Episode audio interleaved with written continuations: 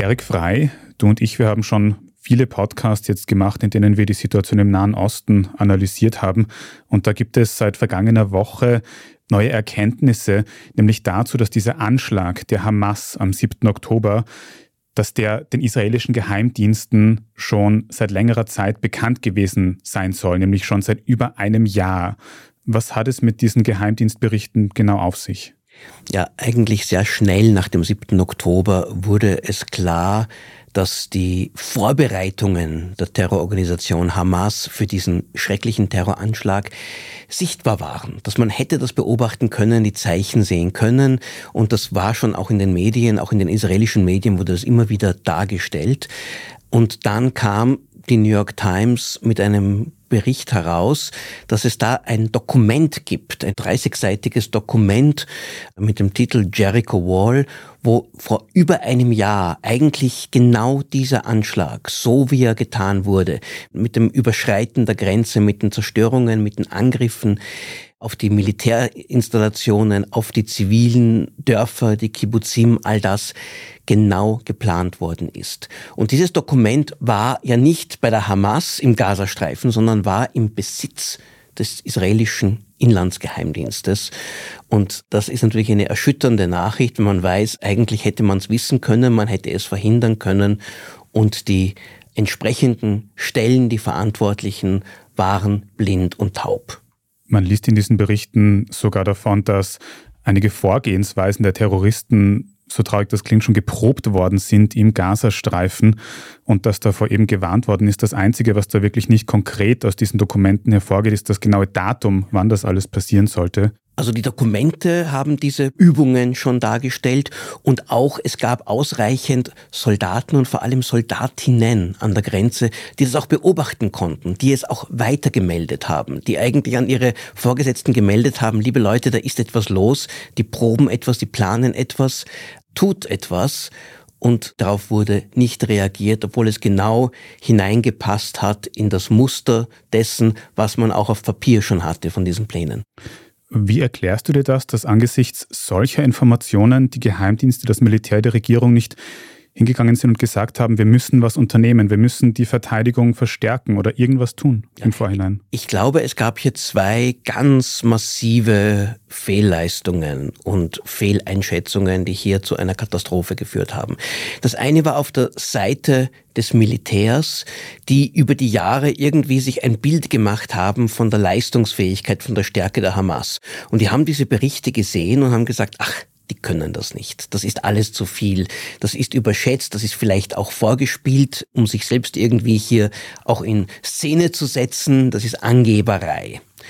Und das andere war, auf der politischen Ebene hat vor allem Premier Netanyahu und seine jetzige Regierung, aber auch vorige Regierungen, vergessen wir nicht, aber nur ein einziges Jahr nicht an der Macht, haben die Meinung gebildet, dass die Hamas kontrollierbar ist, dass sie eingedämmt werden kann, dass sie gelegentlich zwar dann mit ihren Raketen wieder auf Israel schießt, wenn das zu schlimm wird, dann macht man wieder einen Militäreinsatz.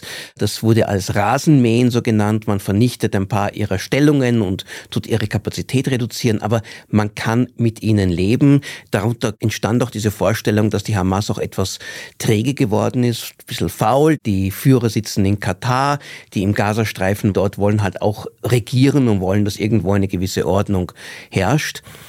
Und das Ganze hatte auch eine längerfristige politische Seite, nämlich die rechten Regierungen, die Netanyahu angeführt hat, die wollen keinen Kompromiss schließen mit der viel moderateren, kompromissbereiten Palästinenserführung im Westjordanland. Wenn man sich aber mit denen zusammensetzt, wenn man mit denen verhandelt, wenn man etwas mit denen tut, dann muss man selbst bereit sein, auch Kompromisse zu schließen, sprich in Richtung einer Zwei-Staaten-Lösung zu arbeiten. Und deshalb haben zahlreiche israelische Regierungen eigentlich die Hamas besser behandelt als die PLO, als die Palästinenserbehörde, als die Fatah, die Partei, die hinter der PLO dort das Sagen hat. Und genau deshalb, weil die PLO eine Lösung mit Israel haben wollte, die starke politische Kräfte in Israel verhindern wollen, während die Hamas als Todfeind, der ohnehin Israel nur vernichten kann, naja, mit dem kann man leben, da muss man keine Zugeständnisse machen, da muss man nichts hergeben, da muss man nur schauen, dass sie Ruhe geben. Und diese politische Einschätzung hat wahrscheinlich auch heruntergewirkt in die Geheimdienste, in die Armee hinein, wenn man dann Erkenntnisse bekommt, an denen man selbst ein bisschen zweifelt und weiß, wenn man das, sagen wir, dem Verteidigungsminister oder gar dem Premier vorliegt und sagt, schau dir das an und tut's doch was und dann nur ein Kopfschütteln bekommt, sagt, was fällt euch jetzt wieder mal ein? Wisst ihr nicht, dass die Hamas das eh nicht tut? Also, wenn die ganze politische Strategie in eine andere Richtung geht, dann kann man sich gut vorstellen, dass die Bereitschaft hier, eigene Vorurteile, Vorstellungen hier über Bord zu werfen und zu sagen, Moment einmal, das ist jetzt was anderes, als wir bisher gedacht haben, jetzt müssen wir handeln, dass die sehr schwach ausgeprägt ist. Und es ist ein ganz typisches Zeichen für Bürokratien, die dann auch für sehr, sehr gut aufgestellte, mit vielen Ressourcen ausgestellte Bürokratien, die solche Warnsignale dann einfach übersehen. Von 9-11, vor dem Anschlag auf das World Trade Center in 2001, war es so ähnlich. Auch damals hätte man es wissen können, man hat es nicht gewusst. Und letztlich auch der Anschlag in Österreich mit den vier Toten gab es ja auch genügend Warnsignale und immer wieder entweder eine Polizei, ein Geheimdienst oder eine Armee sieht es zwar, aber will es dann nicht sehen und handelt dann auch nicht demnach.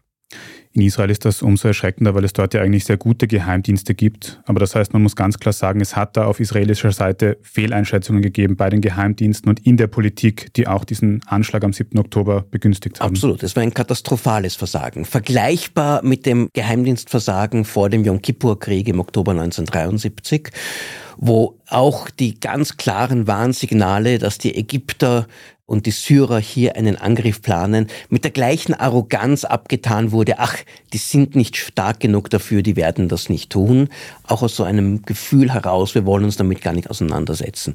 Und ich glaube, das wird noch sehr, sehr viele heftige Diskussionen und nicht nur das, sondern auch andere politische Konsequenzen auch in Israel haben. Es hat wirklich auch das Vertrauen der Bürgerinnen und Bürger in ihre eigene Armee, in ihre eigenen staatlichen Einrichtungen ganz tief erschüttert.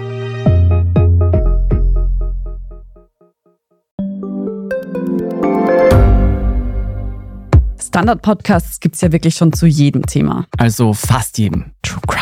Thema des Tages. Lohnt sich das? Inside Austria. Serienreif. Besser Leben. Rätsel der Wissenschaft. Edition Zukunft. Und, und, und. Aber nicht jeder hat die Zeit, das alles zu hören. Und manchmal möchte man sich einfach nur ein paar Minuten beschallen lassen. Ich bin Scholt Wilhelm. Und ich bin Margit Ehrenhöfer. Ab sofort bringen wir auch Highlights unserer Podcasts. Für zwischendurch, wenn mal weniger Zeit ist. Diese kurzen Ausschnitte nennen wir Shorts. So wie eine kurze Hose. Oder eine kurze Geschichte. Okay. Und Shorts vom Standard finden Sie jetzt überall, wo es Podcasts gibt.